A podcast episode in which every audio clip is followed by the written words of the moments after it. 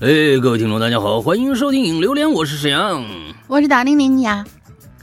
哎，步入二零二四年的第二期，马上就要过年了啊，所以呢，这个最近的大家，我估计也都非常非常的忙活，年终了嘛，有各种各样的事情，总结报告啊，什么。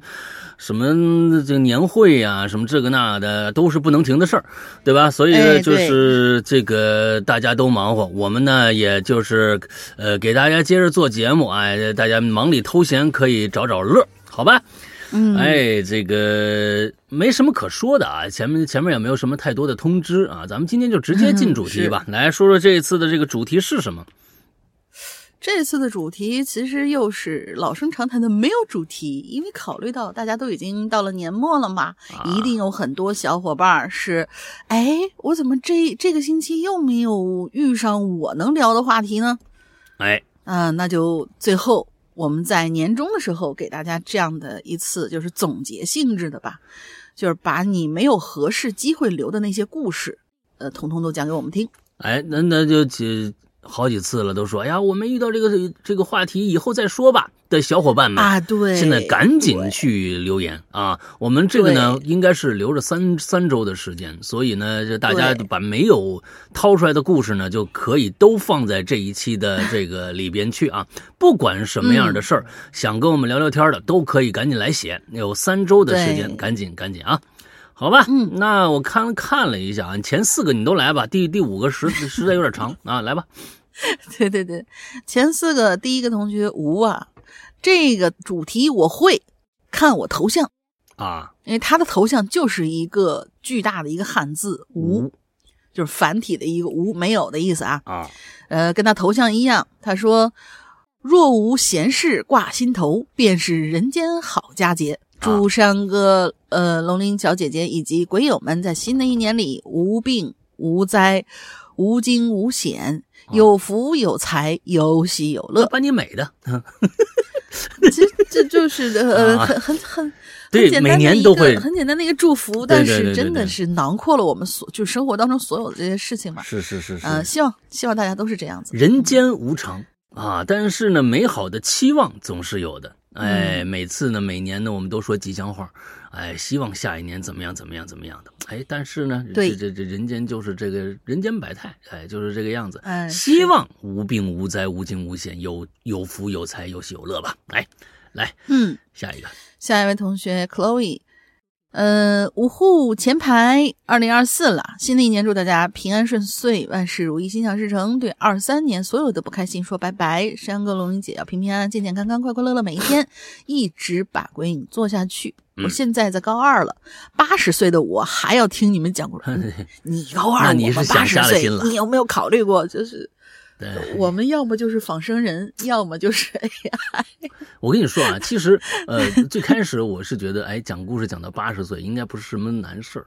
但是呢，其实等等到岁数上了以后啊，这个快五十了，哎，身体上各种各样的，哎，就是哎，这这，尤其是我的眼睛，我这我过去以我的眼睛为傲啊，现在呢，就是我我我我可能差不多。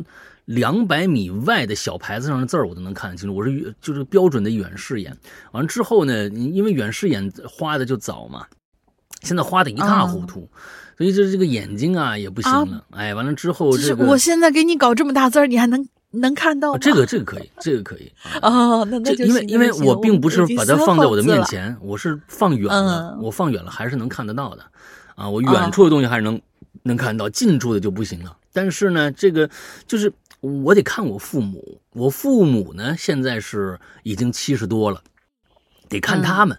我说哟，我爸那身那那劲头可以的，哎，完了我说哎，到他七十多岁，我能有我爸这劲头就成了。我估计我还能讲故事，但是讲到八十岁，我觉得呢这可能吧，就是真的是一个挺挺难的一个事儿。哎，反正我坚持到那个时候。但是呢，你八十岁，那我觉得你就就就不要逼我了哈。那你得从从土里把我挖出来的啊，土土土里把把我挖出来给你讲故事啊。那时候你八十岁还能听着我讲故事的话，还能讲听我讲新的故事。回来继续。招魂回来继续讲，就是哎，你终于看到那个世界了，哎，那边发生什么事儿啊？我告诉你们，那边可了不得喽！你要能能是 八十岁讲听我讲这个故事的话，新故事的话，那那就是那你得你得想想啊，害不害怕？嗯，好吧。嗯，下一位这个是 At At At 阿特兰蒂斯。呃，亚特兰蒂斯，对对对，亚特兰蒂斯，祝两位主播和广大听友新年快乐！这一年过得也算磕磕绊绊，有喜有忧，但容人嘛，总要对未来充满希望吧。希望新的一年大家都能有所收获，上班就好好工作，下班就好好休息，不要在意别人眼里什么样，在别人那儿，你永远。你你永远什么都不是，回到家你可是家人的半边天呢，加油！嗯嗯嗯嗯，哎不，我觉得这话说的也也也也稍微有点那什么啊，就是说在别人眼里边，你也可以变成一个非常重要的一个人，但是这些这这一部分人的数量，你千万不要求多，少而精就好了，这个是非常重要的。就是说，你说人生中有几个好朋友，就是能交心的好朋友不多。那就觉得哇，朋过去有一句话“朋友遍天下”，朋友遍天下那是宝总，到最后肯定得反咬他一口。哎，但真实的朋友有几个呢？哎，没几个，说不定有有些人很多很多人都说了，朋友如果离你而去了，就不是朋友，那不一定，那不一定。你看看《繁花》里边的这些朋友，最后都离他而去，但是说你说那些人跟他交不交心呢？绝对交心。碰着什么事儿会不会帮他呢？也一定会帮。只不过看什么事儿罢了，嗯，所以我是认为，哎，朋友少而精，哎，不不是说在别人眼中永远什么都不是，那倒不是，在大部分，在绝大部分，在全地球的这个范围里面，可能是零点零零零零零零零零零零一的人认为你是重要的就够了，哎，就够了，挺好，嗯，来，是的，下位同学花西众啊，他这次。很那个什么的，写了比较短的一篇，他以前都留的很长。两位主播好，我是造山当代王，终于赶上无主题可以随便唠了。不知道两位还记不记得啊？我之前讲过我们家的门锁总是自个儿响这件事儿，嗯，就是从今年正月初六开始的，每天从中午到半夜，只要是阴天没太阳的时候，门锁就会自个儿来上一句，哎，密码错误，嗯。有时候间隔几分钟，有时候间隔一一两个小时，一直响到我和我妈去睡觉听不到了为止。嗯，换电池也没用。哎呀，到后来啊，我们这都都懒得管它了。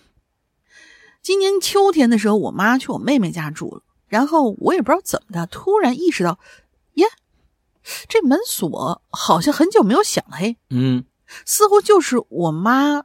出去，出去住不久之后，呃，不久，我就再也没听到过那一句密码错误了。哦，闲聊时候，我记得我还跟我妈聊过，自从她出门，连阿飘都不来了。呵呵，我真是寂寞如雪呀。这件事也算告一段落了。不知道我妈回来之后，那门锁还会不会响？最后提前祝两位。新年快乐啊！这我记得这个故事，当时我还说我们家的一个呢，就是有一个有一个喝醉的人是从十七楼跑到十八楼来按我们家门锁了，一直在那响，一直在那响。嗯，这个电子这是每次都响，还真是啊。我们这个星期三啊，大家注意啊，我们这个星期三晚上会有一期直播的呃奇了怪了。呃，里边就会有一个跟门锁有关的故事，那大家可以来我们的 B 站啊，在我们的直播直播间里面来来关注一下啊。今天这一次呢，星期三呢是两个小时的节目啊，啊，新新一个新的全新的受访者啊，嗯，好，接着我来这长的，这长的是真长，嗯，对，金度同学其实他他是应该是写了很多很多，然后每一次给我们留一段，哎，对。嗯，金度的啊，呃，这个呢，就是他已经连着好几个星期了，都在想讲他自己的故事啊，我觉得挺好啊，我觉得挺好。我是相信宿命论的，二零一七年大学毕业以后呢，我从成都回到西安。刚刚毕业，那种对未来的迷茫和不知所措，以及一个刚走出象牙塔而将要面对社会残酷现实鞭打的小年轻啊，本能的就对进入社会、应对复杂的人际关系，有了一种逃避的心理。这种心理呢，促使我呢那两个月呀。整日的晃荡在西安的这种高大的城墙下，这种状态，就像我是一个孤魂野鬼一样。我有时候会站在城墙下看着来来往往的行人，有的时候呢会坐在路边的石凳上发呆，有的时候我也会和城墙根下等待拉游客的这个三轮车师傅啊一块蹲蹲着抽烟，听他们聊天。嗯，五六十岁的年纪的男人呐。聊天的话句话题呀，三句话说下来就会扯偏了。我往往呢是也不插话，就听他们说说下去我感兴趣的一些话题，默默的呢，哎，再接着掏烟给他们抽。他们比我年长几十岁呀，啊，倒没有因为我年轻而说一些不好听的话，只是会奇怪，你这个年轻娃娃怎么整日混在我们这堆老头里呀？我喜欢听他们讲故事，就一如我小时候长辈啊讲的那些稀奇古怪的事儿一样。这些老头中间啊，有这么一个六十多岁的老头，他讲的故事呢，可引起了我非常强烈的好奇心。哎，接着就是这位老哥讲的故事。上世纪九十年代，国有企业改革。这形成了全国大范围的这个下岗潮，那当然了，不止国企，就连人民子弟兵啊，都在百万参裁军的这个范围之内。那个时候呢，各机关单位啊也都下指标做任务。这位大爷所在的单位也实行了这个精兵简政的这个原则。那个时候呢，他还是个正经的工人，属于地地道道铁饭碗。那至于那个时候他是。是不是？呃，至少至少那个时候他是这么认为的，因为他的工作比较特殊。哪儿啊？属于西安市第四殡仪馆的一位抬尸工。顾名思义，就是把尸体这个抬进殡仪馆那火化间里头。这里啊，咱们就称这位老大爷叫李老哥吧。哎，嗯。李老哥年轻的时候绝对属于胆子大的那种人，那因为他后边滔滔不绝讲述的和旁人惊奇的目光中啊，我能感觉到他对自身这一点是十分自豪的。李老哥年轻的时候成天在外边瞎转悠，那也没个正经事由，就这么混日子。时间到了八四年，哎，他还有十年好活啊！到了八四年，嗯。那时候国家进行严打，那他日子也就混不下去了。后来托了这么一个熟人，找了这么一关系，说呀，这第四殡仪馆招人呢。那之前殡仪馆因为工作性质的原因，迟迟招不着人，所以啊，他呀刚巧碰上了，对方就把他安排进去了。他倒是这个荤素不忌，反正比起严打丢了命，在殡仪馆工作，无非就是看着死人罢了。难不成死人还比活人可怕吗？那，你再待下去，他就进殡，你就进自己就进殡仪馆，横着进殡仪馆了。嗯，啊，据他说，那个时候啊，火化间的设备呢和流程啊，还没现在这么完善、先进。那时候啊，呃，也不是现在这种的，用用用电烧是吧？哎，电火化，都是用煤。但凡逝者身上有点值钱的东西，家属没发现的话，他们也会在火化前呢就顺手牵羊了。如果有家属问起来，他们就随便找个理由搪塞一下，无非就是说：“哎，炉子里温度太高了，你你你你你有什么东西？你他不都化了吗？是不是？”哎，大部分家主想着呀，给家人长辈把这些东把这些带了一辈子东西啊，就留下来了，当个念想。可是他们这些人呢？常年混在这种环境下，就精神状态而言，反而比活人更像死人。哎，咱可没有任何对这个殡仪事业人员贬低或者诋毁的意思啊，只是在阐述一些发生在呃这个上世纪末那某某些工作的这个事实。希望有从事这方面工作的人，呃，这个朋友见谅啊。哎，嗯，李老哥就这样在这公这个这个这个在四馆，哦，这可能他们这个叫殡仪馆是还还分一二三四是不是？嗯，第四殡仪馆嘛，哎，四馆对，工作到九五年，你看我说吧，他还有十年好活。啊，哎，工作到九五年，这下岗潮可就来了。他在这个地方待了十一年，领导都换了好几个了，他倒像个螺丝钉一样一直坚守岗位。馆馆长啊，有心是让他走，可是也不好开口啊。就让他去啊，长安县那个医馆，他这不是四馆吗？去医馆，嗯，帮帮兄弟单位。哎，这李老哥就去了啊，在医馆待了没几周，医馆这个馆长啊也不安排他活了，哎，而且还经常找他训话。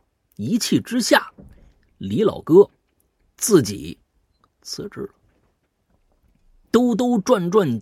十几年以后，他就又成了十年前的生活状态了。李老哥的人生如同手手里这根烟呐，一明一灭呀，在这火光中慢慢走向终点。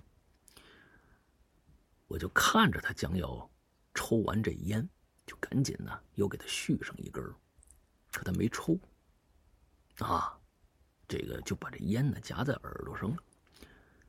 这动作呢，如同那个时代的特征，牢牢的刻在他下意识的动作里。其实啊，周围的人，他们或多或少都有属于他们年轻时候的故事。我喜欢这些故事，就像我背后的城墙一样厚。我好像一个时间缝隙里的窥视者，从他们的嘴里吐出的渺渺烟雾中，看到曾经的过往。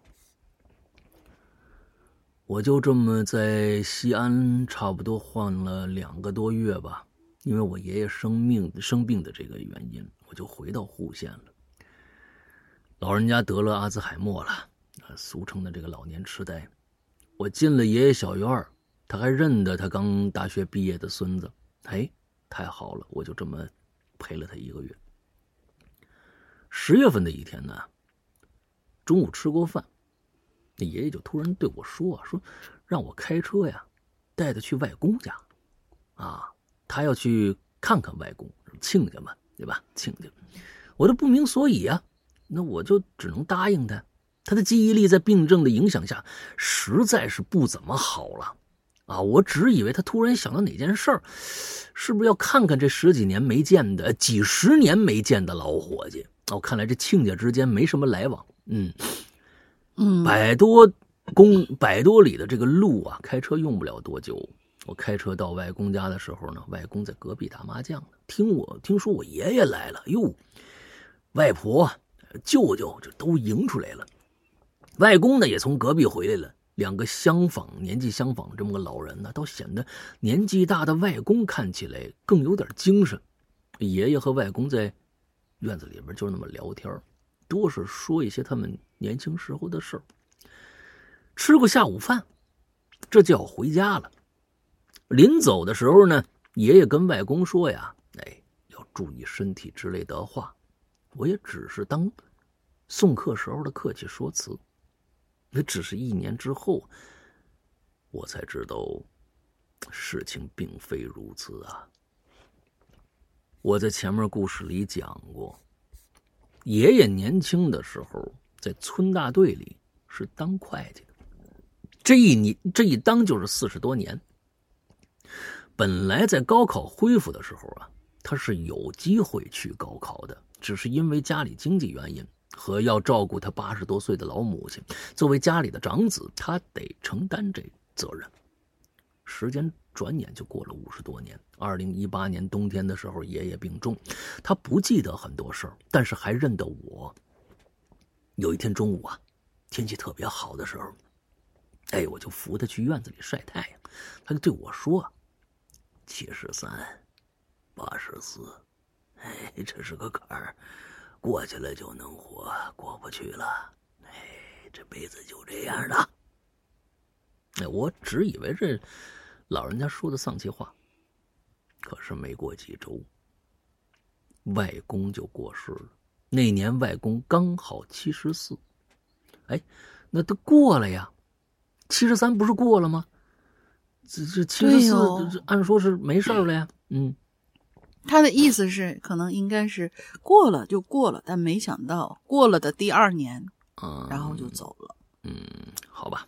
嗯，爷爷会术数啊，紫微斗数和这个四柱八字这些他都会看啊。这些呢，我是知道的，因为我小时候啊，家里常有外地人到我家找我爷爷借货啊，是相当于算命。我那时候不懂啊，就是觉得每次有外人来啊，就会带些好吃的，爷爷也不收钱啊，只是会收下那人带来的吃的。每当这个时候啊，我就有零食了。直到我高中，还不时有人来找我爷爷呢。后来爷爷告诉我，这你收人家东西，就得承担他人一部分的因果。他是来找你的，那是因，他的事儿出问题，有一部分。就应在你给他出的主意上，这就叫果。道教把这个叫成负，佛教叫做因果。那我那个时候啊，只是大概明白，尽量啊，不要介入他人的因果。现在想来，爷爷在去看外公之前，应该已经知道外公一年后要出事了，但是他不能说，他只能告诉我一些。模糊的话，那只是我那个时候还猜不透罢了。爷爷是一九年冬天过世的，那个时候他七十三。走之前告诉我，本来想等我大学毕业以后啊，把他关于术数的这个东西交给我，那只是看来某些东西啊自有天命。爷爷之所以给我呢，是因为父亲是压根儿不信这些。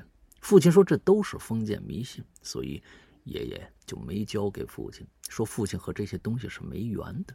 他对我说呀：“嗯，将来如果想要工作，姻缘好，哎，你就去四川，去西南。我读书的时候呢，是去的成都的，后边呢也要去四川。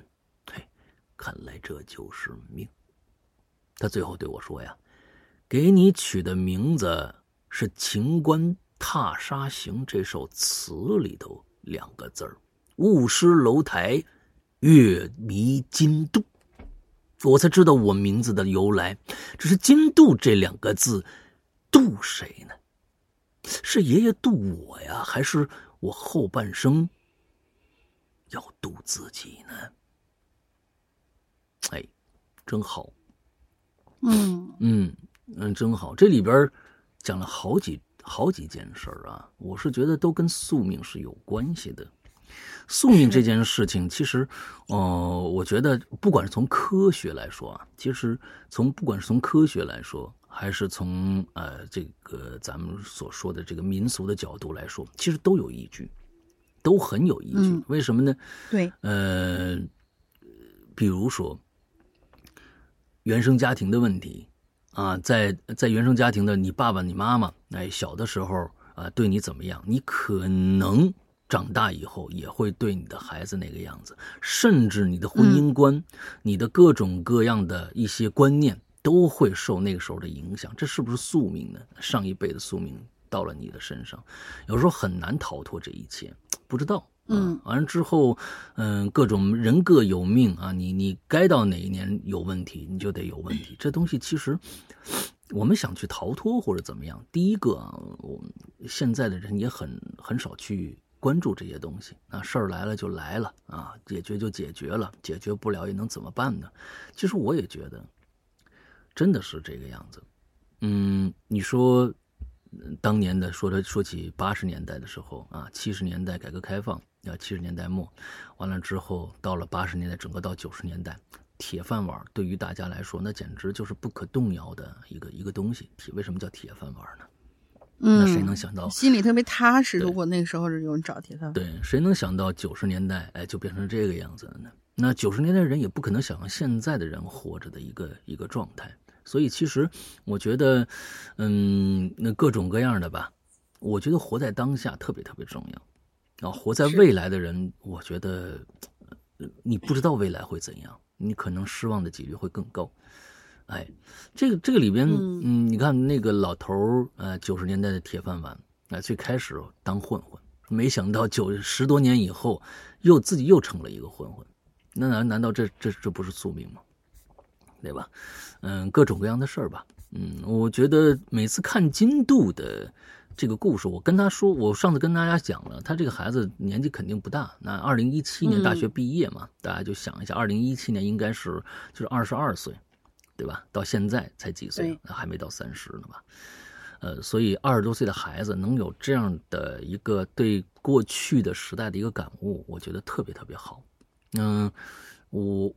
有有一些人就就爱研究过去那些事儿，我也特别喜欢去研究过去的，尤其是其实，尤其并不是我喜欢研究历史，而是喜欢研究父辈、爷爷辈的那个时候他们的生存状态，我特对那个那些东西特别感兴趣，所以每次回去，呃，那个时候我爷爷还在的时候，我就回去，嗯，就追着他问，我说他小时候在北京的时候。那个生活状态是什么样？哎，我爷爷带着我来北京，那个时候我刚大学上大学，他带着我去北京，我们家过去老老住那四合院租那个房子，哎，租的那个房子，那那院子还在，就在后海那附近，还带我去那院子里头了。哎，我就就是就是那种那种印记，他跟我又后后来又跟我说，那个时候生存状态和现在生存状态有多多多大的不一样。我觉得你是，我就我曾经问过他一句，我说爷爷，你觉得？是进步了呢，还是退步了呢？他说有进步，也有退步。什么进步了呢？好像这个整个的世界，不管是从经济来说，还是从科技来说，好像都进步了。但是他总觉得少了热乎劲儿。他小时候看到的，嗯嗯，那些生长的那些环境，现在你想去造一个这样的环境，都很难了。就是他，他，他都说：“哎呦，你当年四合院那些人，你都是五湖四海来的人，那说各种各样地方地方方言的人，哎，都在这一个院子里边，呃，大家都认识。哎，完了之后，你出去以后跟人的关系也很简单。当然，那还还没文化大革命呢。”啊，哎，到完正往后越来越走走走，哎，中间有那么十年的事儿，那是最摧残的十年，哎，人与人之间完全失去了信任可言。再往后，到了现在，好了，改革开放了，哎，大家都赚就就赚钱去了，哎，都好像又少了一些其他的东西。哎，总之，哎，人生就是这个样子。其实，呃，从零零后吧，应该说说是零零后，或者是九零后吧。其实九零后对对于最开始这十年的事儿，可能感感知并没有那么那么的严，那么的深刻。其实这那个时候的孩子生生下来的孩子，到现在，这个整个的世界没有发生任何的动荡，对于他来说，嗯，对你再往早了，哎，八十年代他就知道下岗潮了。再往早，我像我那七十年代的，哎，他就更有更多的，哎，文革以后的那些呃遗留下来的一些，哎，嗯，对吧？各种各样的东西，他又有一个新的认识。呃，总之，嗯，并不是期盼这个社社会啊有有这些大起大伏，哎，但是总是觉得，哎，有那些印记存在的话，这一辈子可能对这个世界的认知可能更确更加准确一些，对。这是我这个老已经是一个老老年人的一个一个看法啊，嗯，当然了，这世界啥就老年人啊，这个还没到五呢，呃，这个后面还不知道还要发生什么事儿啊，嗯，呃，接着我们接着看啊，好了，来啊，下一个，下两个吧，下两个，下两个，这个是雷大人兔子，他说我没有啥离奇的经历啊，那就祝我新的一年万事如意，能够。早点考上编制吧，现在考公考编都好卷啊！是的，也祝大玲玲和石阳哥新的一年越来越好，身体健康，所愿皆得。哎，现在考公务员其实也挺好，这算是铁饭碗吗？应该算是铁饭碗吧。考公务员应该算是铁饭碗吧，但是那感觉考公的人好多。那其实我是觉得呀，考公务员这件事儿，它是一个对于呃人来说，可能是一条简单的路，因为反正呢，工资不是那么的高，但是一定会很稳定。这个求稳，我觉得没什么问题。但是我我是觉得现在的公务员啊，并不是说考上难，我是觉得工作以后难。为啥这么说呢？这个其实竞争也挺激烈的。完了，另外一个，现在我在北京，起码我看到啊，这些公务员每一个人的态度都倍儿好，真的就是这帮什么市政大厅啊，或者是哪儿，就这些公务员，他们的那那个那个那个服务态度我真的倍儿好。那派出所的人。哎，完了之后，我是觉得现在都讲求服务了。你既然是服务大家，你是公务员，你是吃人家，你是吃人家那个交的税涨那个拿工资的人，你就必须做点人事儿。哎，我是觉得等考上以后，你那个修养啊、态度啊、每天服务，因为你面对人太杂了啊，太杂了，你难免会每天都碰上一些冲突啊什么的。那我觉得那是磨性子的一个事儿。我觉得工作以后更难，嗯。就反正就是能见着各种各样的人嘛，对吧？嗯，来下一个，下一个四个牛，牛牛牛牛。两位主播新年好。本来我这个应该在租房那期写的哈，但是看到那期话题的时候已经晚了，这回终于能写了。事儿呢是这样的，我呢是一个人住在深圳租的单间房，已经住了差不多一年多了。之前也没出过什么幺蛾子，但是前段时间某个晚上，我呢就突然被吵醒了。仔细一听，好像是什么东西挠墙呢，滋滋啦啦那种声音。当时我就想，也许是隔壁养猫了吧。嗯，明天去问问。然后我扭头继续睡。等到第二天下班回来，吃过饭。玩了会儿游戏，看了会儿电视，洗洗睡，也就忘了去问了。那果不其然，半夜又被那挠墙的声音给吵醒了。嗯，哎，这回我就有点生气了啊！但是你大半夜这这也没办法，想着明天吧，明天我一定要找隔壁去说一说。然后我就强忍那些噪音，我就硬睡。可是还没等我睡着呢，突然啪的一声。给我直接干清醒了，好像是我房间什么东西掉地上了，我就赶紧打开灯，就看到有一包辣条从柜子上面掉到了地上。啊，我琢磨，难道是这个蟑螂乱爬呢？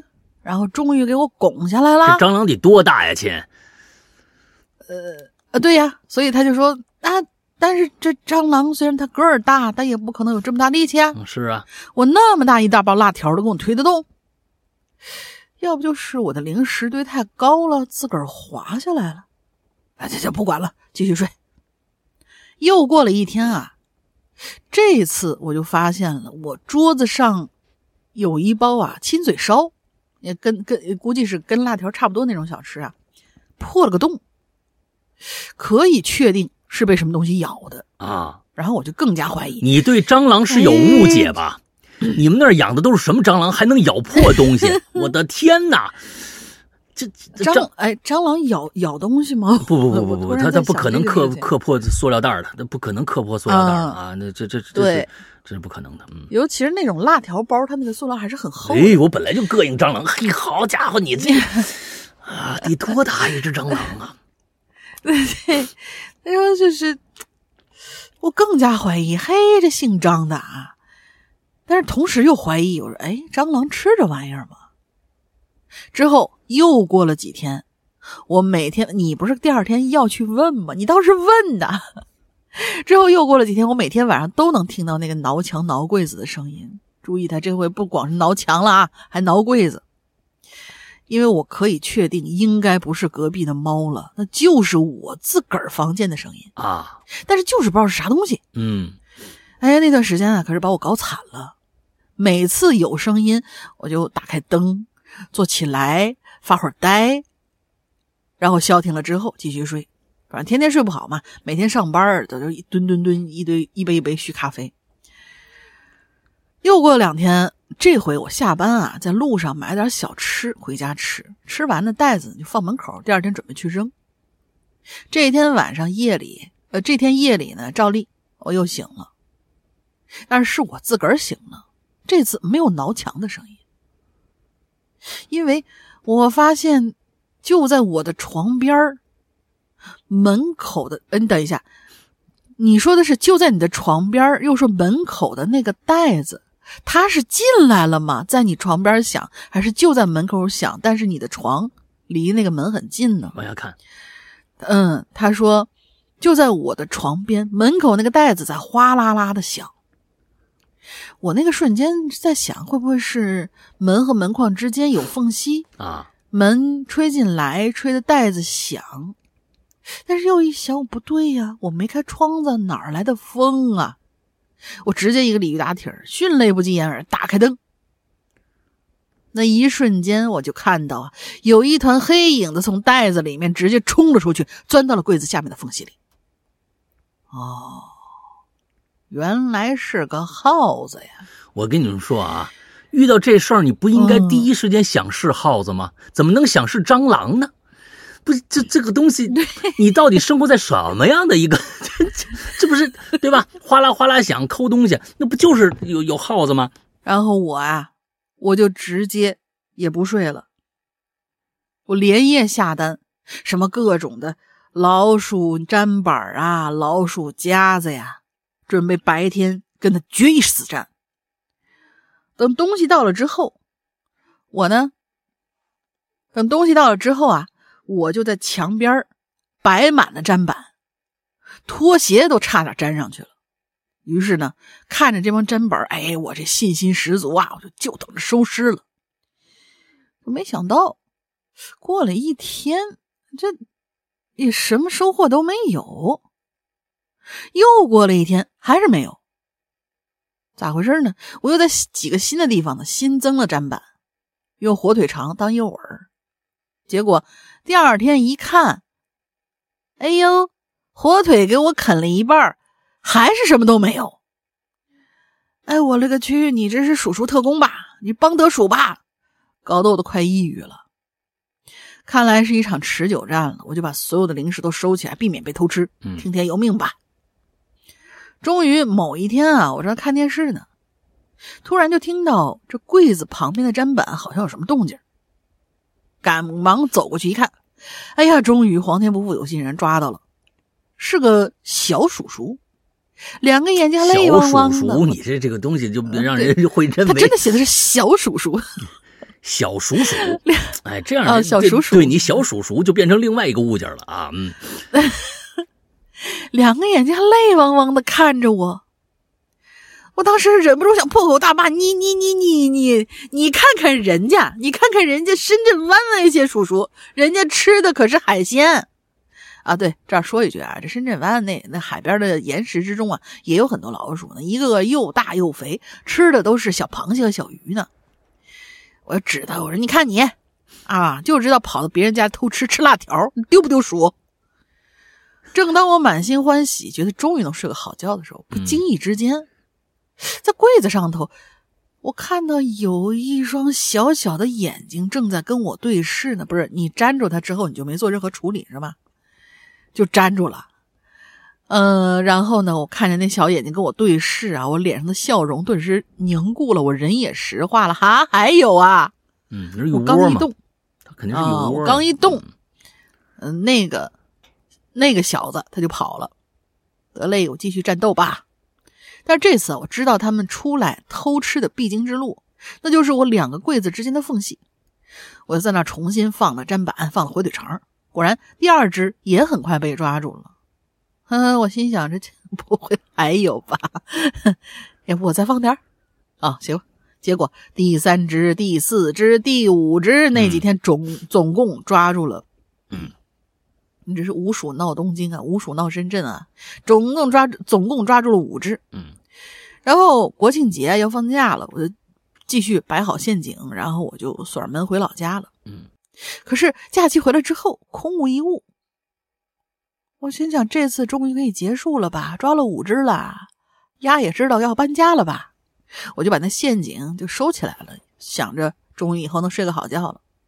然后我就又重新囤了一大堆的零食，每天下班吃饭、看剧、打游戏、睡觉。嗯，但是有一个让我百思不得其解，直到现在都没找到答案的问题，就是我的房间没有什么洞啊或者缝隙，那鼠鼠是怎么进来的呢？嗯嗯，想不通。结束，我就告诉你，这鼠啊，它顺着你们家下水道那管壁都能爬上来。是啊，所以就是这个就不是什么问题，嗯，不需要什么缝隙啊或者洞，而且就是那种顶层，不知道老老大家应该是没有进来过，但是我知道就是很高的那种楼房，它都能顺着那个管道内壁，嗯，都能爬上来。嗯，所以美国呀。他们的很多的房子，它不是这个，就是过去老的房子、老式房子都是木质结构的。哎，木质结构，他们楼与楼层与楼层，这个屋子和那个屋子之间啊，它是空心儿的中间，它是木木头的中间的，所以他们那边呃，就是预防老鼠啊，各种鼠患呢是非常非常严格的。因为这个老鼠这个就跟蟑螂是一样的，它的它的生存能力非常非常之强。你这个呢？我跟你说啊，我我应该跟大家讲过这个故事，我小时候那故事吧，我高中时候那故事，我不知道跟你们跟你们讲过了没有？嗯，跟你的情况是一模一样的。这在这儿，我只能是说，你最开始想是蟑螂，我觉得你这是故意写的。你人一般想着这刻那个东西，肯定想的是老鼠，怎么可能想蟑螂呢？你这这个东西，你正好倒倒倒置了。如果这故事啊是这么着，嗯，那就牛逼了。这样一写呢，倒显得那啥了。哎，我看着有有有有声音，啊，我听着，我看着我们家食物被被被吃了。我看这肯定是老鼠干的呀，结果是蟑螂干的。我靠，你这个故事我真太瘆人了 啊！你再这么写过来，那就这对吧？那肯定是老鼠干的嘛。老鼠这个事儿，你还没想清楚一点，你有一点还没想清楚，我。高中的时候，我们家闹过一次老鼠。我们家在海南那个时候，海海南那个老鼠，我看到那，我天呐，海海南村的，这这一大怪，啊，这巨大无比。那个，尤其它这它是它的那个尾巴比那个身子还要长，哎，那种大老鼠。嗯，我们那时候其实九十年代初，九十年代初那个应该是九二哎九三年左右的事儿啊，九三九四年。那那时候海南啊，很很还很脏乱差的啊。那那个在在我是在校园里面住，旁边就是垃圾一个放垃圾的一个一个大的处置的一个一个地区，所以每天晚上蹭一下前面过一黑影，那简直是根本就是日常生活，你知道吧？各种大老鼠蹭一下，你看着哟，黄鼠狼子吧？不是老鼠，巨大，哗就过去，呱过过去。我们那时候呢，我们家住。住二哎三楼住三楼，那时候有有一天，就就发现这屋啊，地上有黑色的颗粒，那一看就是老鼠屎啊。那我们想，哟，坏了，我们家这个闹老鼠。我们的那这个东西它怎么上来的？我们一点都不怀疑，因为第一个海南呢，你得开窗，要不然太热。那肯定得有有这个这这这个事儿发生啊，所以呢就那就进来进来，但是我妈非常异常怕怕老鼠，她不怕蟑螂，她怕老鼠，我怕蟑螂啊，那就我怕老鼠。结果有一天晚上就发生了这样的一件事情，让我激起了我的愤怒，要干掉这群老鼠。怎么说这群呢？就我们家的东西，那个时候经常的这个袋破了，完了之后有遗撒的东西在地上，各种各样的。我说我妈说这老鼠多脏啊，啊这咱们东西怎么吃啊？我当时还不在意，但是有一天晚上它侵犯我了。我我住我当时有家里有一个小朋友，就是我们同我同班同学。我爸是班主任嘛，我早知道，就大家都是知道，我初中和高中高大到高一，我爸都是我自己的班主任，你知道吧？哎，那孩子呢，父母出国了，就把孩子放我们家了。哎，正好我有一半，他睡下铺，我睡上铺。到了晚上两点多，发生了这样的一件事儿。哎，我正在睡呢，我睡姿势什么样？我正躺，我我脸朝天花板，我就还是一个特别哎那种啊，就是我把。两个手啊，压在我脑袋后边。大家先做一下这个动作，我两个手压在我脑袋后边这么睡，哎，枕着我的手睡。那是不是自然而然的，你的两个臂弯之间就有一个三角的空隙呀？跟你的头组成了一个三角的空隙呀？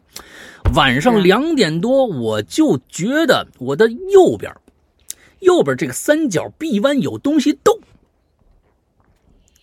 他还挺会找地儿，哎，他觉得暖和。我一转头 就看着一小老鼠，多大个？当时啊，那时候我其实我对这个哺乳动物啊之类的东西，我一点都不害怕。我一把把它按住了，我一把把它按住了，哎，赶紧拿那个毛巾，那个我那枕巾呐，我就给它包上了。包上之后，我就扔出去了。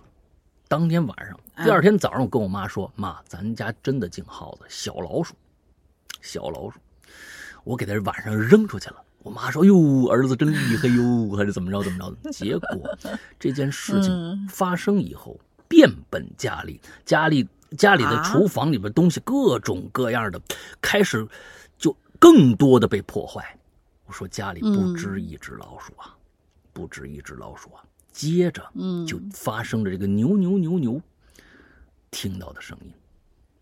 哎，听到我那屋，我那屋呢，这门背后啊，不知道当时他们建这房子为什么那么建。嗯，这门背后有一个凹进去的一个空间，正好呢，我推进去一个书柜，也就是说门关上，哎，那书柜在，门一打开，这门就把那书柜挡住了。有那么一个书柜，老书柜，木质的，我就听着在这儿。我说：“行嘞，你肯定在这儿呢。”那天星期天，我伙同我这下铺的这哥们儿，我们俩人说：“咱们，咱们来一个大扫除吧。”好，把书柜慢慢都腾空了，把那书柜猛地拉出来。书柜后边已经啊，它因为前面有个隔板，大家都知道那个书柜前面你你看着好像是，呃，最最下层有一个呃落地的那么一个宽的一个板子在前面，其实它后边是空的。你拉出来以后，后边全是各种各样的粮食啊，还有什么东西，还有布，自己铺的，里边四只老鼠，两只。还是肉色的，刚生的，哦，刚生的大老鼠不见了。哎，擒贼先擒王，我们只是把几个小喽啰给抓着了，把这几个小喽啰给抓着以后，一样给请出去，没杀啊，我们就给请出去，请出去。我说不行，今天晚上看看吧。结果那天晚上。就那书柜后边，就书柜发出了各种各样奇怪的声音。我晚上起来，我们因为我们俩人还关门嘛，起来以后过到那儿，摇那柜子不动了。我说晚上第二天早上再说吧。第二天早上把那柜子拿开，什么都没有。我说不行，看来呀，这还有一只大的，他每他还要回来看他孩子。我们俩就用牛仔裤。第二天，用牛仔裤把那门缝，我们家底下门缝塞得死死死死的，不让他进来。嗯，那天晚上就听着我们那门底下扒牛仔裤的声音。第二天早上，你猜怎么着？我们开开门，把那牛仔裤拿起来，那牛仔裤上面不下十个洞，大洞。就这老鼠急了，我孩子呢？你给我弄哪儿去了？你不让我回家，急了，整个一条牛牛仔裤上面各种大洞，我的天哪！当时我有点恐惧心啊，我心想，这他妈的老鼠这么厉害吗？牛仔裤这么硬的布，它刻出十几个洞来。那天晚上咔啦咔啦咔啦，就一直在那揪，大的，我的天哪，太牛逼了！结果，嗯，之后这老鼠也知道孩子没了。就再也没来过这屋，就那天以后再也没来过这屋。所以从那天开始，我说，咱们再观察几天啊，房门、窗户都关好了啊，看看他还有没有动静。没动静，赶紧装纱窗吧。哎，就装的那种铁质的那种细纹的那种纱窗，这才装了纱窗。哎，这是我小时候遇到一个哎跟老鼠有关的事。所以牛牛牛牛啊，你发现了四只小的，那只大的去哪儿了？嘿嘿，嗯，你没考虑，嗯。好吧，嗯，来下一个啊，嗯，就是因为我是属于还算是比较了解老鼠的。我说，老大说这个这个大鼠回来找孩子这个事儿是绝对绝对可能发生。因为我上次遇到什么事情呢？就是我们家耗子有一次，它生了十四只，对，就那个小小粉花生生了十四只。然后呢，有一次是怎么的？是是因为太冷，还是还是干嘛来着？忘记了。他就把那个盒子呀，他我我给他弄了一个很保暖的一个盒子，不是像笼子那种是铁丝儿的，它是那个保暖的盒子呢，是一个塑料的那种壳，但是是属于硬塑料。咱们不是属于有有的有那种软塑料，有是硬塑料，它是很硬那种塑料，直接把那个塑料给磕断了。他可能觉得是不够暖吧，还是怎样？然后他呢，先自个儿出去。我是第二天来了以后，我一看满地乱七八糟，然后我才推断出来是一个这样的过程。他呢，先把这盒子刻断，然后出去呢，找了一个更加温暖的一个地方。是什么地方呢？我们家一靠垫他把那靠垫呢咬了个洞，那那里面都是填充物嘛，钻进去肯定很暖和。之后真有恒心，十四个小家伙。就因为它不是刚刚出生的，它是它是可能大概过了已经有十来天了，就是每个体积其实都不小，而且拖出来挺费劲。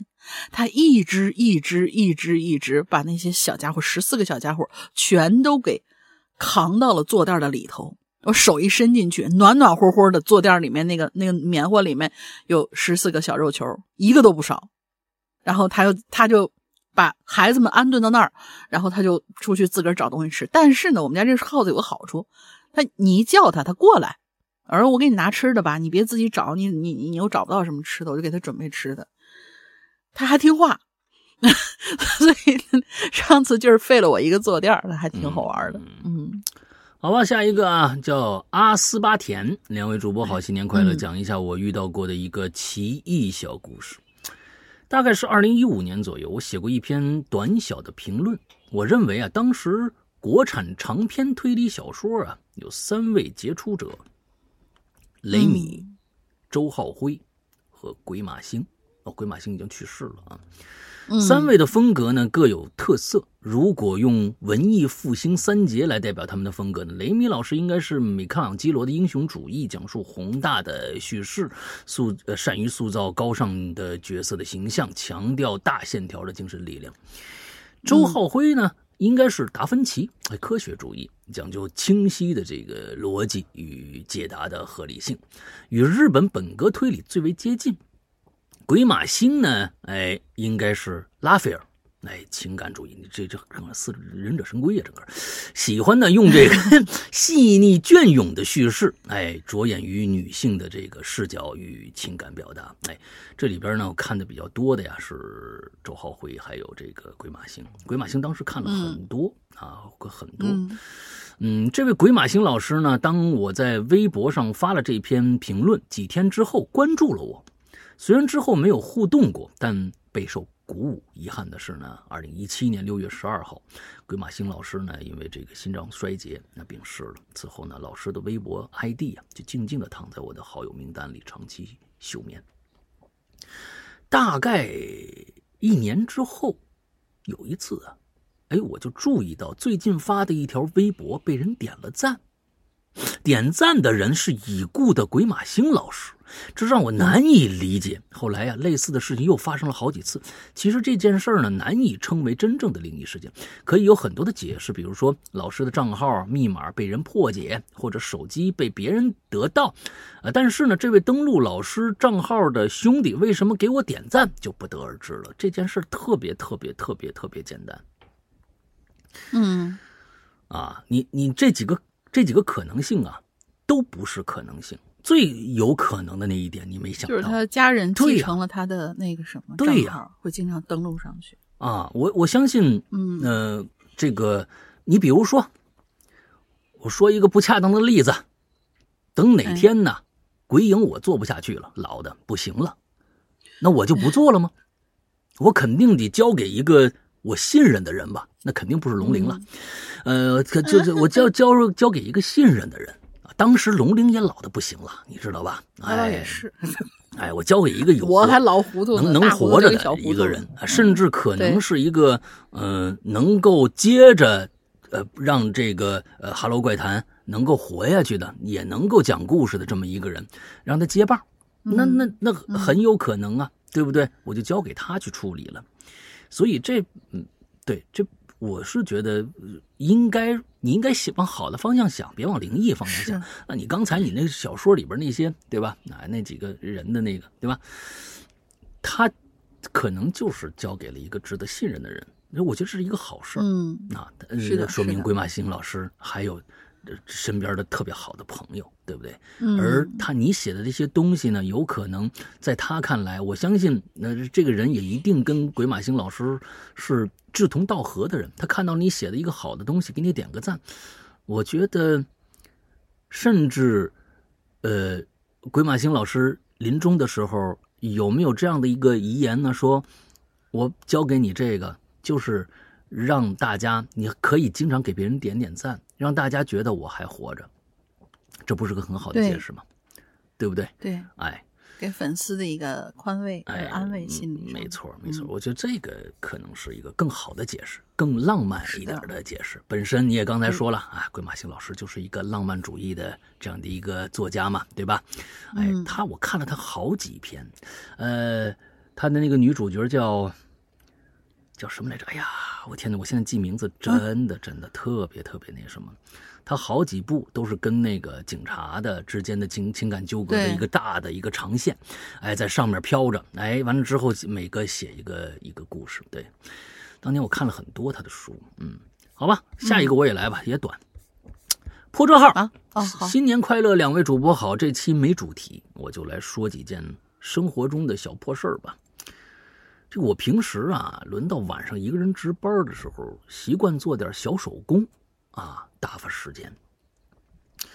有一次啊，手里这针呐、哎，它可能十字绣之类的啊，嗯，针，哎，脱手掉地上了，我就立马起身呢，到处找。椅子上啊、地上啊、桌子上啊、地面缝啊什么的，我都看了一遍，就是找不着。我那个针呢，不是那个缝衣服那么细的，它是比较粗的，按理说应该挺显眼，可就是找不着。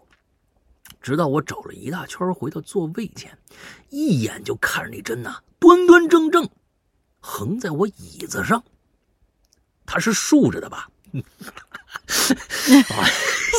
就怕你往下坐呢，是吧？嗯。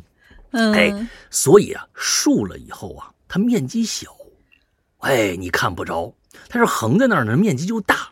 那竖着呢，你你可能看不着，一屁股就坐下了啊，那他他可就得意了啊！啊，这个刁民想害你，哎，可我呢，刚才站起来的时候，第一眼看的就是椅子上，我确定没有，而且呢，他现在差不多正中，就是在正中间的位子上，椅子是黑的，真是银色的。我要多瞎才看不着啊！这事儿啊，大概很多人都有经历过吧。反正呢，百思不得其解。我当时啊，真的是愣了好久。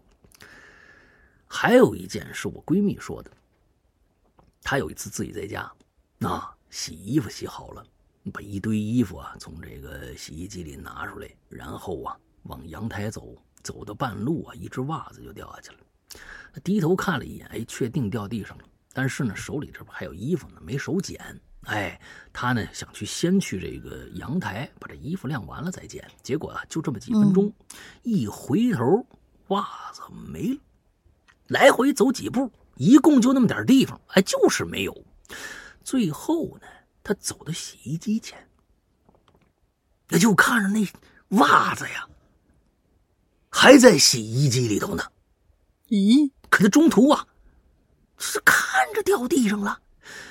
仔细想，还真有点恐怖。那这些小事儿真的就像生活中的 bug 一样，你明明知道真相不是这样，可就是没办法，那还能怎么样呢？那你就接受得了呗。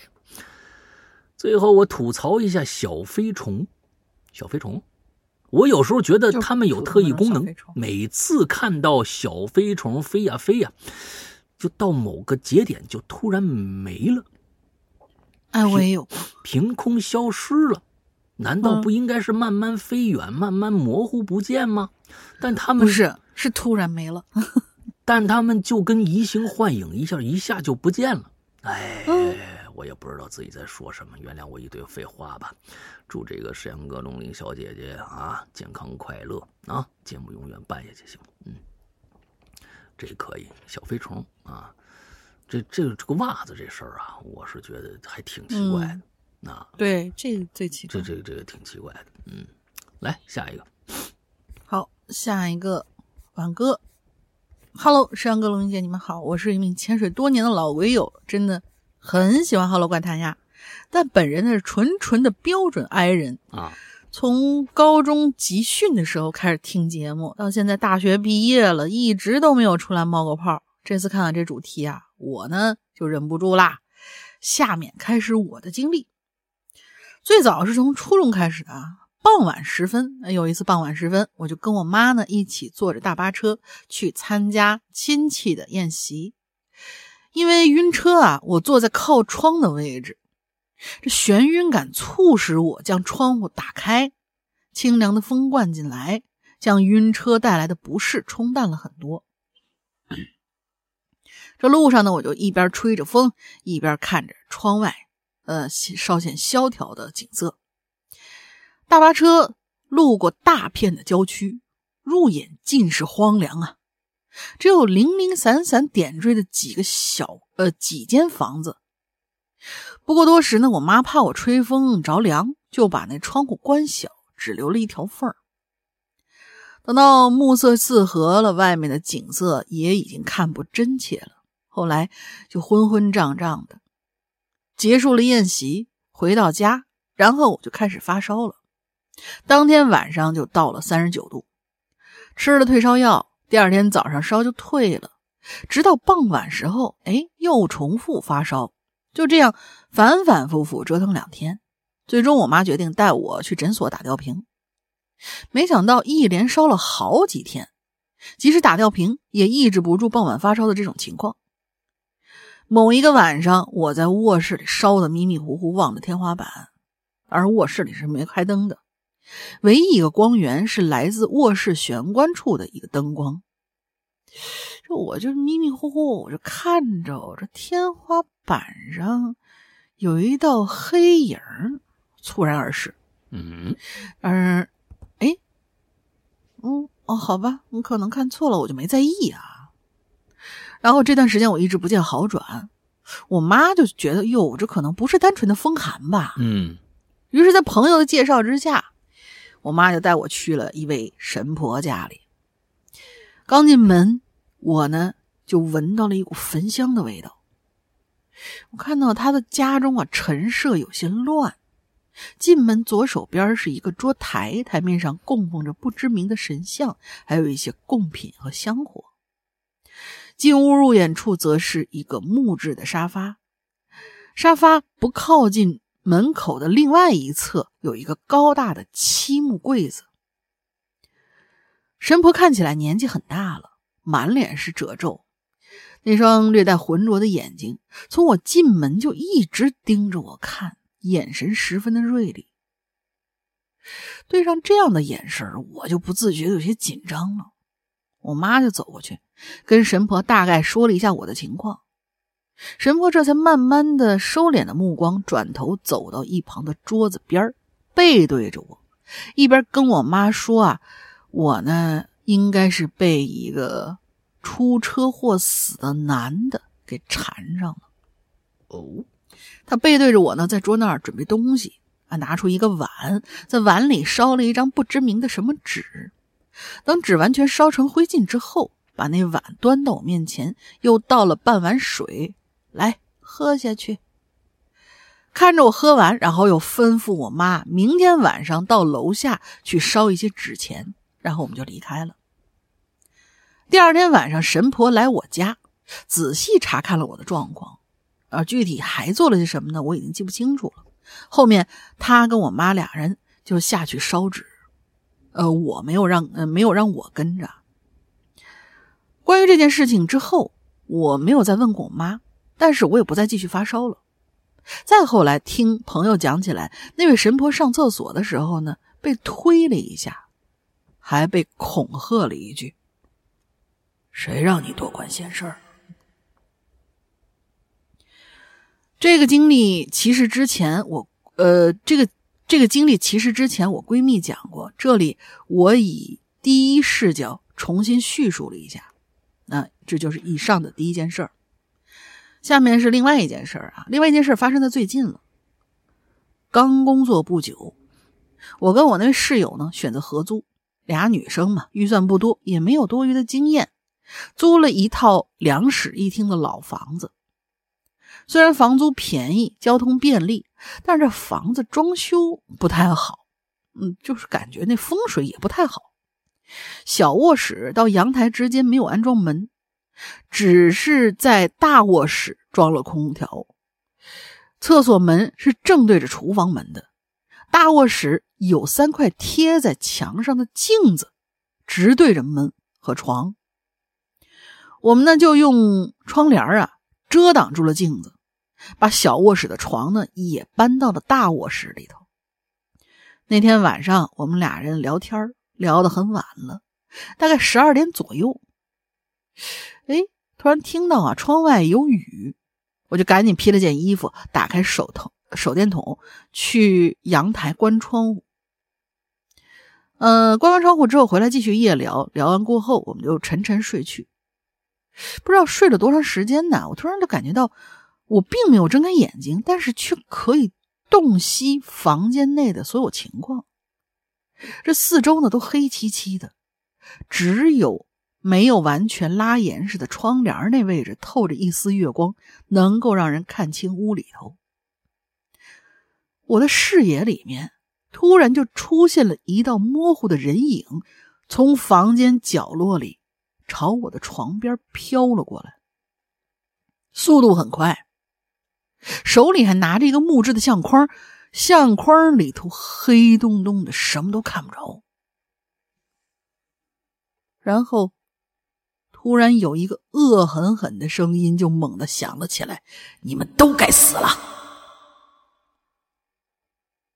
而我只能眼睁睁的看着他离我越来越近，但是我完全动弹不得。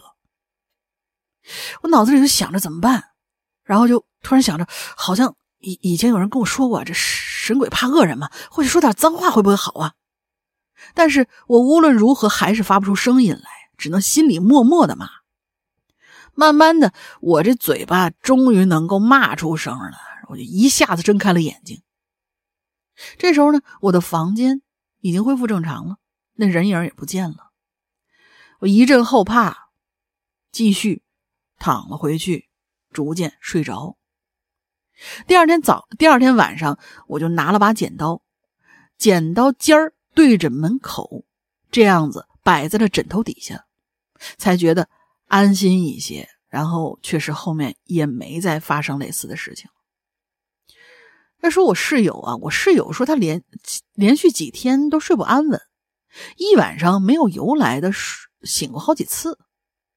而我接下来的一段时间里呢，不知道为什么心情一直很低落，不想跟人说话。有一天下午正在工作着呢，突然头晕恶心的厉害，就是那种已经厉害到被幺二零送去医院的程度。我到了医院，一番检查之后，发现根本什么问题都没有。医生只跟我说：“呃，可能是工作劳累导致的，你多多休息吧。”我就输了液，打了针，然后就回家了。再后来几天里头都是头晕乏力、喘气喘、喘气儿都费劲，又连着发了三天低烧，一直没上班，在家养着。我就请了个朱砂的守护佛带在身上，枕头下面已经不再是剪刀了，取而代之的是各种各样的护身符。现在才有所好转。好了，这次先写到这儿了，还有其他的一些经历，等下次再来。文笔不好，请多多包涵。祝山哥、龙英姐新的一年万事胜意，哈喽怪谈越来越好。哎呀，嗯啊，希望你越来越好吧。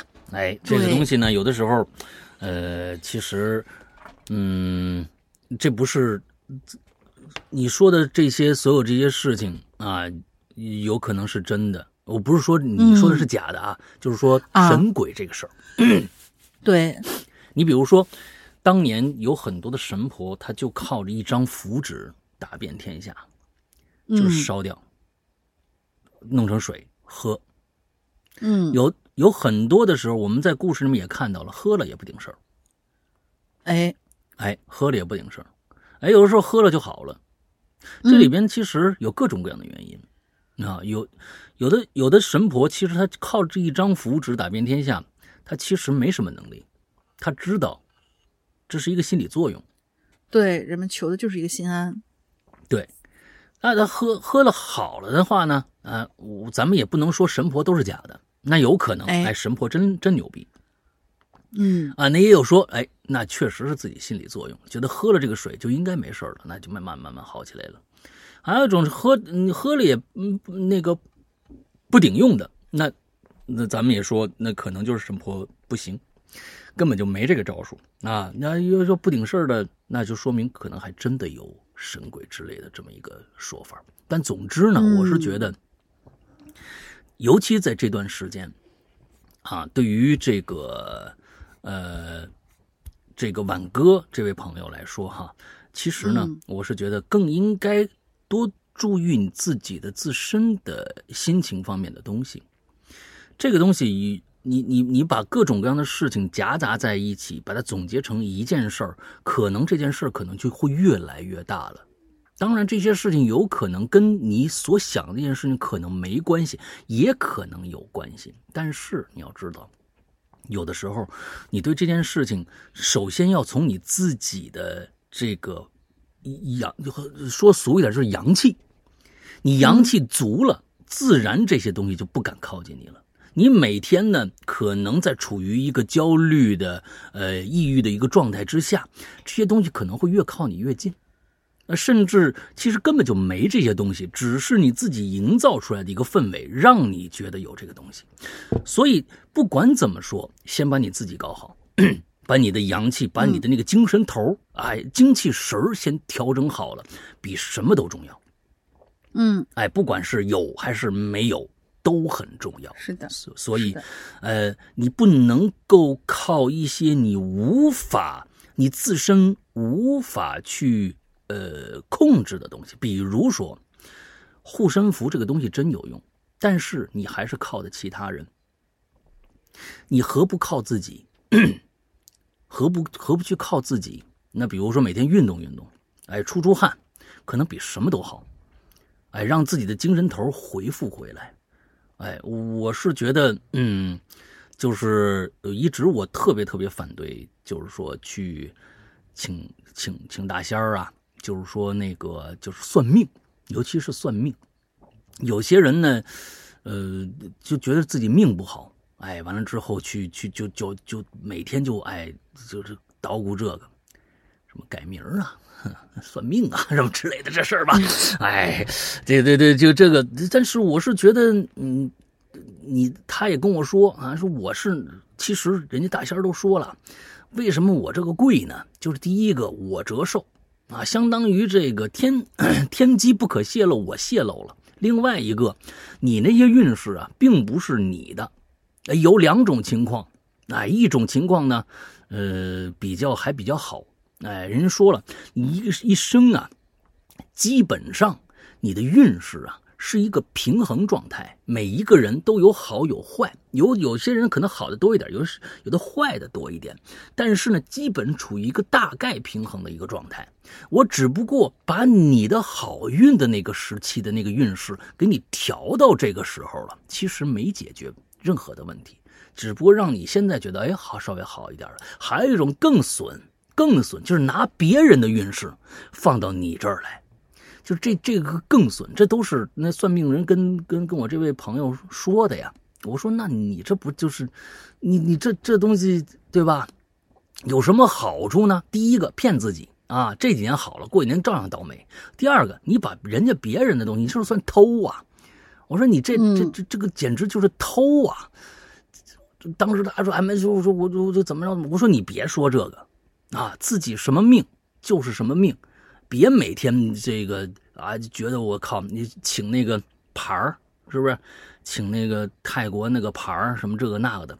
我说这东西，这东西，一个人是什么命就是什么命，别对吧？就就就该怎么着怎么着吧。”啊，有就我觉得这好好多就是不劳不劳而获的这么一个一个想法嘛，对吧？所以你那些护身符也好或者怎么，别主要就是靠他们，那个靠他们如果不顶事儿的话，啊，你会觉得哎呀，我可这可怎么办？你焦虑感会越来越高，何不靠自己呢？让自己的阳气，让自己的精气神恢复起来，比什么都重要啊！真的是这样啊，嗯。好，下一个叫速度。新年快乐，两位主播好。这期没有主题，那我就说一下以前做过的梦吧。哎，这梦开始了啊。嗯，清早啊，回到学校，在操场上，我看着一只的河马，这大河马，非洲那个大河马。哎，这学校怎么会有河马呢？这么大的 bug！我在梦里头啊，居然觉得理所应当，啊，没意识到自己做梦认为就应该有河马，这我我没在意，哎，就继续往这个教学楼里走。教学楼又空空荡荡，学校怎么没人呢？哎，我就进了这个教室，眼前的场景啊，就让我惊呆了。我就看到一只不知道是什么的什么那个动物。你说像鹰吧，哎，比鹰还大，哎，是一个什么四不像的那么个怪物，正在那儿吃人呢。别管我怎么知道的，我直觉就是就觉得他就是在吃人呢。我就赶紧跑出了教室。出去之前呢，我拿了把门口的那拖把，把门就关上了。把这拖把棍子呀，像门栓一样，就卡在那门把手和墙之间了。卡好以后，我听里面一个劲儿咚咚咚，就那个撞击声，那怪物在撞门呢。我很害怕啊！我挡了一会儿，我这撑了一会儿，我就跑了。跑到楼下呀，就遇着一认识的一人，我就告诉他这儿啊，这这楼上有怪物。他们哦，应该不不不止一个人啊，他们想。看看，我就带他回去了。哎，这个确实是在梦里头。你要是在现实里面，得打死你。嗯，来到刚离开的这个教室前，我扒在门口那窗户上看他，没看着那怪物，就看着从窗户上啊一闪而过一个巨大的翅膀的背影。看来呀，他是从那窗户逃走了。哎，另一个场景，另一个场景是你。这一个梦啊，还是之后又做的梦啊？这没说清楚啊。是你应该跳场景了吧？是他经常嘣儿让场景跳啊，突然就跳了另外一个场景了，是这意思吗？嗯，另一个场景，我受邀去参加一个会，会议厅很大，能容纳一百多人。厅里啊有两处木头隔断，可以把大厅呢拆成三个小厅。不用的时候啊，就是一个。大厅呢啊，大空间这么一厅，人差不多到齐了，这会议还没开始，突然之间，那怪鸟可就出现了。没人知道从哪儿来的，也许是从卫生间那窗户进来的。他就是呼着那大翅膀啊，向人群就冲过来了。人们是四散奔逃，逃得慢的就被他那个嘴就咬住了，没事。我可没时间去看被叼住的人遭什么样的命运啊，就顾着往会议厅外面跑了。大部分人呢，到了会议厅，啊，就急忙把这门就关上了。这还不够，又拿了几把这个拖把，就像我当年一样啊，就是这个当时把这个门呢就给卡中间了，那哎，就撑上了。门被砸了几下没动静，大家觉得那怪物走了，可是啊，也不敢出去。就把周围啊都隔起来了。现在大厅成了三个小会议室，我就想象那个怪鸟进来呀，也无法从这个隔断上飞进来的样子，哎，也就稍微放了点心。人们待了一会儿啊，见没什么事儿，哎，你说你猜怎么着？继续开会，你知道吧？哎，我这迷迷糊糊就听着主持人那个在上面说话，哎，甚至有一种参加这个全国代表大会那个错觉啊啊！不知道过了多久，会议结束了，中场休息，门口人呢发现这怪物已经不见了，大着胆子打开门，大家出去放风。哎，稍事调整，准备下半场的会议。我呢就趁机上个厕所，可我很快就发现不对劲了。我就偷偷往外看，就发现呐，成群结队的那些怪鸟在盘旋。我知道他们没走，反而召集了一大群的同类，准备围攻会议室，把我们一锅端了。我就赶紧离开厕所。去会议室找能够逃生的地方，因为我呢也不打算就自个儿跑了，这我不是还有伙伴呢吗？啊，我记得我那朋友啊，啊什么东西？我记得我那朋友发明了竹蜻蜓。啊，你这你同伴肯定是哆啦 A 梦啊，是吧？啊，蓝胖子是不是？嗯，穿一身蓝，挺胖，对吧？哎，我正好带着几个人，想在这鸟啊围攻的时候和伙伴一起逃走。我转了一圈，窗户都封死了，只有休息室的窗户没被封死。可是呢，外边围着铁栏杆。当时我失望的时候，正当我失望的时候啊，突然发现铁栏杆下边啊没被封死。看这个角度问题啊，刚才。看看，呃，就是自己看这个角度问题，刚才没看着，这下好了，能从这儿逃。我就看着怪鸟啊，已经把会议会议室团团围住了啊，就像上上帝视角一样。时间不多了，我刚想招呼大家逃走，突然看着一只怪鸟在天空翱翔。这时候我发现我忽略了一件事儿，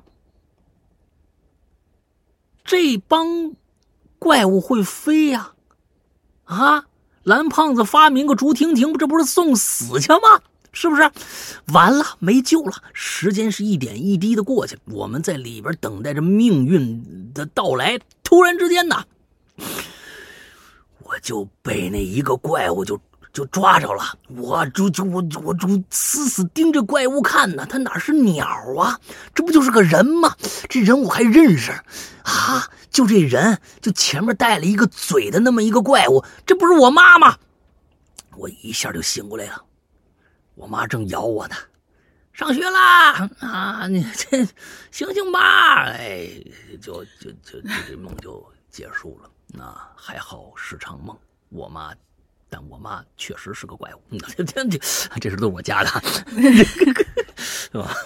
嗯 嗯，好吧，那这梦啊也确实是哎，这怪鸟哎，天空翱翔，蓝最最可恨这蓝胖子啊，你是是不是？啊，有那么多的这个东西，那任意门多好啊，你都不用出去，真的是，真是，难道发明个竹蜻蜓有个屁用，是吧？哎，但是竹蜻蜓是我最向往的东西。对我也是，我我特别希望能飞得高高的，然后往下看。小时候就是。好吧，下来来。嗯，好的，下两个、三个、三个吧，最后一个留给你。嗯，秦端宇，山哥、龙姐，你们好，我是叶庆兰。嗯，啊，他后面有注音啊，叶庆兰。十年老鬼不请自来啊！最早是从另一档爱听鬼笑话的节目之中知道鬼影。哦，我知道你这档。这是第啊哪个呀？啊，只有 第四。当年其实最开始跟鬼影差不多同时期开始做的，但是最后啊是因为是鬼笑话，你知道吧？这个东西局限性更大，你知道吧？好像现在现在好像是没了。我我我我好像记得好像是没了。嗯嗯嗯。这是我第三次给你们留言啊！我这事儿呢发生在前几天，那天在一个游戏群里看到群友在玩游戏卡关了，在群里求助。嗯，正好这个游戏呢我玩的挺好的，我就上线帮他一起攻略 BOSS。啊，之后我就发送了 Steam 好友的申请，目前为止都还蛮正常的。然后今天我呢登录了 Steam，然后我就发现，在好友列表里面，上次我加的那位群友，他的上次上线时间在七个月之前啊啊，然后这就就完了啊。啊，也就是说，这个加就是他前几天加了一个好友，然后我们俩一起玩，可能应该他的上线时间哎就在一天前、两天前、三天前，但是这个人是发生在七个月之前，嗯，还挺奇怪的。你确定没有重名吗？这里面是不是嗯还有一种可能性啊？咱们就哎是咱们就一定是要要要要这个什么的，哎，就大爷一下的。你上线帮他一起攻略 BOSS、之后，我发送了 Steam 好友申请。哦，应该不是，没有可能，因为你跟他嗯一起攻略 BOSS，、你到底是怎么攻略 BOSS？这是一个网络游戏是吧？哎，是网络游戏，你可以进到游戏里边，跟他一起去打一个 BOSS，还是说你们俩加了个好友之后，就就说你该怎么弄，你该怎么弄，你并没有进入到游戏里面去，你是通过 Steam 里边的聊天那个界面跟他一直在交流，那就没什么可说的了。如果你是通过其他的，那有可能他用的是其他账号呢，啊但是不好，这个其他账号你没加他呀？对你解解释不通，对呀解释不通啊，这个就就好好，确实好奇怪。哎，还有一种啊，嗯还有一种可能性，哎，呃，你像 QQ 啊或者什么之类的，它是不是有一个屏蔽功能啊？就是你看不到它，它上一次在七个月之前，它有可能设置了一个啊、所有人都看不到它状态的这样的一个呃一个一个一个一个操作。之后，他最后一次登录就是七个月前了。之后你他再登录，你你是看不到他登录的，是不是有可能这个？不知道啊，软件设置啊。哇，来吧，好吧，啊我还是想不通。嗯，我也不在 Steam 上面加好友。嗯、下位三脚猫小裁缝，两位主播大大，快新年好啊！快新年了，快新年好啊！这期是无主题，我突然想起来两两年之前的一小事儿，上来冒个泡。临近过年，我带着八个月大的娃去广州，啊，在我对象出租屋里等他放假，一起回老家过年。等等等等等等等，是你老公还是你对象？哎哎，对对，这个很重要啊，这个东西 咱不这不好不好瞎说的这里面背后的这个故事很复杂，你知道吧？呃，是哎，这在我们这样的一个公共公共平台上，这这不好瞎想你的，你知道吧？嗯，哎对对对，因为就是老公哈，就是老公嘛，一般情况下未婚才会叫对象，哎，对对对嗯对对，你来吧，然后你们又有娃，哎，这有点复杂，咱不好乱说，不好乱说。哎，那天晚上，对象在公司开年终会议，开到十二点，我在出租屋里带着娃睡觉。孩子呢，本来睡得好好的，突然就开始撕心裂肺的暴哭了起来。这小月龄的宝宝嘛，这种情况偶尔发生挺正常的。一般说法就是，呃，孟婆婆教孩子学知识，孩子学不会挨骂挨打，嗯，还有这样的说法吗？是是是这样的哦，就是现在就是哎，我知道小孩在睡觉，然后他们把那个小孩睡觉那个叫做孟婆婆，在啊梦里教孩子学知识呢。如果孩子学不会，就会被孟婆婆打这我跟你说啊，绝对啊是新生的一种说法，啊。对，就是太卷了，孩子还活不活了啊？做个梦都要学习吗？真的太可怜了吧！啊，我天哪，怜太可怕了。嗯，你接着接着讲。嗯，嗯，然后这样呢，孩子挨了打呢，就会在梦中大哭。这时候家长哄哄呢，就会好了，孩子甚至连醒都不会醒。但这次不一样啊，我这孩子哭的真是前所未有的凄惨。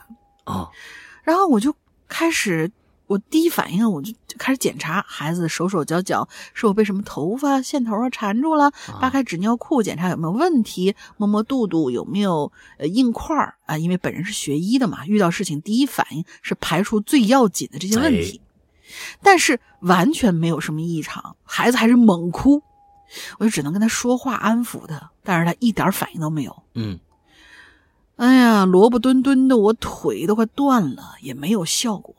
萝卜蹲我不知道是什么，那可能是一个呃，让孩子还是等等，应该是他蹲。对啊，他蹲啊。那那那萝卜蹲到底是什么呢？这个我我确实是不知道啊。嗯嗯，但是他后面说是萝卜蹲是哄小宝宝很有效的一个方法。啊，哎呀，我愁啊，焦虑啊，大半夜哭这么大声，这上五层下五层邻居肯定都能听得到啊，这么扰民，哎，真是相当惭愧。这孩子啊，哭哭哭了足有半个钟，哎，逐渐就不哭了，然后就开始睁着大眼睛四处张望，还玩起来了。只可惜他才八个月，不会说话。我都想问问他，你不会是看见什么东西了吧？哎，这个留言其实没啥意思，还是被读到的。辛苦龙英姐，呃呃，辛苦山哥龙英姐啊，溜了溜了。你你你下次一定小儿小儿液体的一个哎，你下次一定的一定要解释一下你对象和你这孩子之间的关系啊，这 这这个这个东西啊，嗯嗯嗯，好吧好吧好吧，我们好八卦，嗯，那下一位就是一个 A L 九二六的这位朋友，就一句话，好久没有听鬼影了，甚是想念，新年快乐啊，鬼影，嗯，好吧，也祝你新年快乐。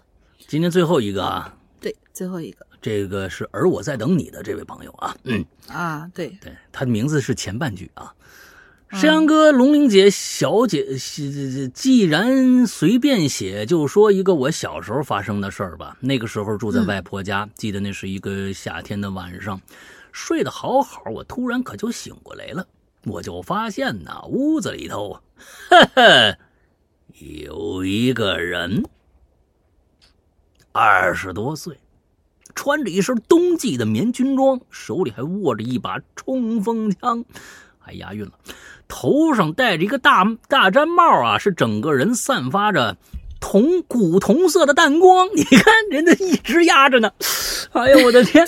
哎，穿着棉军装，抱着冲锋枪，大棉帽戴着大棉帽，还发散发着古铜色的光。你看，你这多棒！在伸手不见五指的房间里啊，别人、别人东西都看不见了，别的东西吧，不是别人东西吧，别的东西都看不着了，唯独这人我看的特别清楚。哎，他就站在那儿看着我，当时我就害怕了，赶紧摇醒熟睡的外婆：“外婆，外婆，那儿有个人看我呢。”那外婆说：“哪儿呢？哪儿有人？别瞎说，你你你赶紧睡觉，睡觉去。”我又说呀，真有一个人就那儿呢，赶紧睡，别瞎想。哎，外婆挺凶啊，于是呢，我就睡到里边了，也不敢看。不一会儿就睡着了。第二天，外婆带着我去外边买了一些香烛和纸钱在家后边一树底下就烧了。当时边烧边说：“那小孩子不懂事啊，如果哪有冒犯的地方啊，哎，别见怪啊。”后面我也不知道有什么事儿，后面也再也没看着那人。多年以后，我通过他的军服和手里抱着这枪啊，在网上查了一下，那是志愿军抗美援朝的装扮。哦，有一次啊，去外婆家，我就跟他提起这事儿来了。啊，我问他，他看着没有？他说呀，没看着。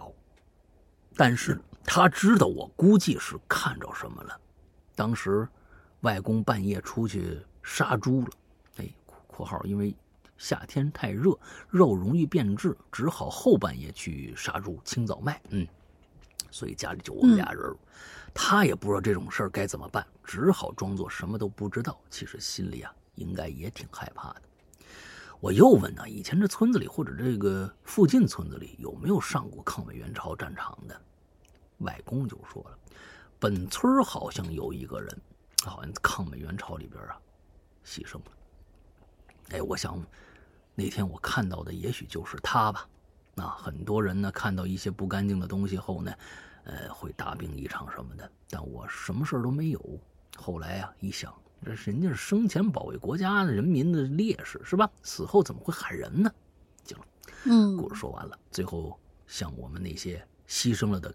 革命烈士致敬，和你这这这这拔的太高了，我们也致敬一下吧。嗯 致敬致敬啊，嗯，行了，那今天呢，这个所有的故事就结束了。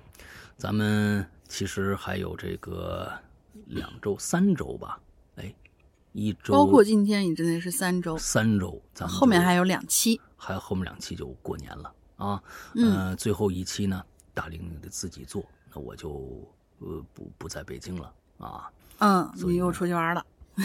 哎，所以呢，这 个嗯年前出去，不年终出去啊，因为跟人哎这个不跟人挤去，哎，所以呢，大家也一定要关注，最近是会员的朋友一定要关注我的这个失踪啊，嗯，过一段时间呢，又会有一个每天都更新的失踪出现，呃，跟大家聊一聊这次我去这个地方的一些见闻啊。呃，这些见闻大家可以，呃，到时候去哪儿呢？先卖个关子，过下个星期跟大家说，好吧？也应该会在那个小某书上面有一些呃啊，对对对对，小小小小小红书上一定是会有这个，呃，这个我的那个照片的。那，嗯，对我现在再再做个广告吧，嗯，我的小红书的号，嗯来来来，我的账号啊是多少？呃，六幺六三零二四六八，六幺六三零二四六八，大家可以去关注一下。嗯现在有很多帖子了。嗯，完了之后，这个大概就是这个样子啊。嗯呃最后大大林想个进群密码吧。进群密码就是我们嗯中间那位小鼠鼠，呃，就是抓鼠鼠那个同学，啊，然后他最终抓住了几只叔叔。我觉得今天最好玩的就是这抓叔叔。啊，抓叔叔啊，这这个最后啊，嗯。啊，我今天呢想了一下啊，我看看咱们今天的最佳啊，其实无疑嗯最佳还是京都，啊，嗯。无疑从从从文字上来说，呃，还是京都，嗯，对。但是京都好像得过一次了，是吧？对，呃，那而且这个也也也是月度不，太冲，对，也呃，对，它是月度的不太冲突，因为咱们今天选出来这个就是划进二零二四年的嘛。哎，嗯，对，那我是觉得可二四年第一能期哎这个还应该给到进度，因为毕竟是是挺好的一个，确实写得好确实写嗯得好啊。那本期的啊最佳给到进度啊，二零二四的这应该算是第一期吧，哎，还是还是第二期啊？呃，第第第二个了，第二个二个了，嗯，好吧，嗯，呃，进度的第二期啊，嗯。嗯，最后还是要跟大家说一下我们的这个啊、会员啊，我们的会员呢是在我们自己的 APP 上啊，之后呃苹果、安卓都可以下载，名字呢还是我们以前栏目的名字，叫做《鬼影人间》，这里边呢一定请安卓的朋友大家一定要注意，下载我们的安卓版的 APP。千万不要到各大的什么商城里面去搜索，那没有。啊，第一个你搜到的，如果能搜到，那也一定是一个过期的版本，那个版本已经被废弃掉了。你可能进去可能还能用，但是那个版本已经被废弃掉了啊！千万不要下载那个版本。现在我们的唯一的下载途径，只在我们自己的公众号“哈喽怪谈”的公众号里边，右下角有一个 A P P 相关，有一个二维码，一扫就可以下载了。只有这一个途径。只有这一个途径，请大家一定注意啊！嗯完之后呢，我们会员里面的内容是什么呢？啊，大家现在每个星期都能够听得到的，星期五晚上的这个怪藏，那个形式啊，我们的有声惊悚类的恐这个广播剧，就是我们会员里的主要内容。在里面能听到超长篇的故事，也能听到一些短篇的故事，呃，各种各样的类型吧，有纯恐怖的，比如《咒怨》什么之类的，也有惊悚类的，也有本格推理类的。总之呢，你选喜欢悬疑啊、呃惊悚恐怖之类的这样的故事的话，呃，来加我们的会员，那就妥妥的，因为我们是日日更新，每天都有新节目更新上去，哎，所以请大家去关注一下我们的会员。啊，呃，大概就是这个样子。另外呢，还有一件事情就是，呃，如果你已经是会员，但是没有进会员群，或者你想更多的去了解我们的会员的，或者你想续费的，都可以去加一个绿色图标可聊可聊天可付费的这样的一个社交软件的号，叫做“鬼影会员全拼”，鬼影会员全拼这样的一个号，嗯我们的工作人员英子，哎，石榴英会为你热情的服务，请尤其是请已经是会员但是没有进会员群的朋友，一定要去加，一定要去加，因为你进了会员以后，我们很多的通知，比如说安卓的用户，你的 APP 可能出现问题了，用不了了，我们会第一时间通知大家该怎么样去解决。啊，该怎么样去解决？所以请大家一定啊，一定去加这个号，好好吧？嗯大概就是这样。大玲玲还有什么想说的吗？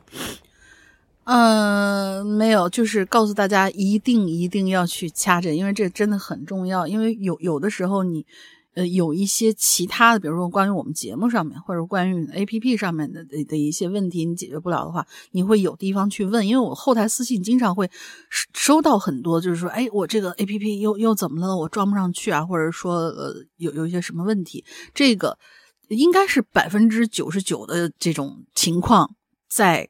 我们的客服君这块儿都能帮你解决，所以你一定要去加，这个要尤其强调一下的。嗯嗯，好吧好吧，那大概就是这个样子。那今天的节目到这结束，祝大家周快乐开心，拜拜。